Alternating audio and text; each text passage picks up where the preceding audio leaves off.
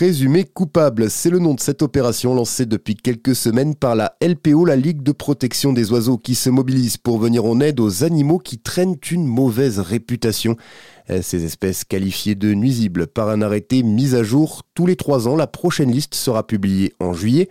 Et d'ici là, la LPO entend faire de l'information auprès du grand public pour montrer que la plupart de ces espèces dites nuisibles sont non seulement accusées parfois à tort, mais peuvent avoir aussi un réel intérêt parfois pour notre environnement.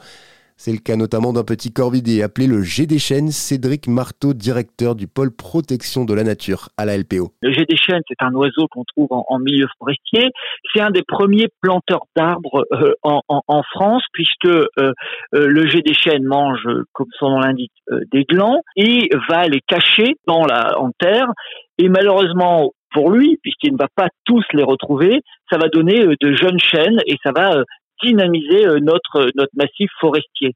Typiquement, cette espèce, on la considère, y compris euh, chez les forestiers, comme très utile, et on voit pas aujourd'hui, encore une fois, une espèce qu'on ne consomme pas, c'est-à-dire c'est pas une espèce qu'on va manger, c'est une espèce qu'on détruit euh, juste par le fait qu'on considère qu'elle peut occasionner des dégâts. Mais alors comment cohabiter avec le jet des chênes, le renard ou encore la corneille noire pour éviter d'en arriver à les tuer? La LPO met à disposition sur son site de nombreuses fiches d'information mais ce n'est pas son seul moyen d'action, elle compte aussi sur ses adhérents et sympathisants. On a 170 000 personnes militantes engagées auprès de, la LPO et euh, on a appelé euh, ces, militants à faire connaître notre campagne présumée coupable et d'interpeller leurs élus, notamment souvent les, élus locaux, hein, pour leur dire vous avez un rôle à jouer, votre conseil municipal, vous en tant que maire, vous pouvez décider de demander au préfet, de demander au ministre de ne pas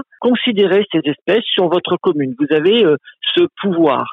Et donc, euh, l'objectif, c'est d'informer le plus grand nombre, de dire pourquoi on est dans cette démarche, pourquoi on ne veut pas considérer dans la faune sauvage des bons et des euh, méchants animaux. Et on a mis à disposition vraiment sur notre site internet lpo.fr un descriptif de, toutes ces espèces et de toutes les actions euh, euh, bénéfiques euh, qu'elles ont sur la protection de leur environnement. La LPO qui veut également aller plus loin, l'appelle à faire évoluer la méthode retenue pour classer ces espèces comme nuisibles.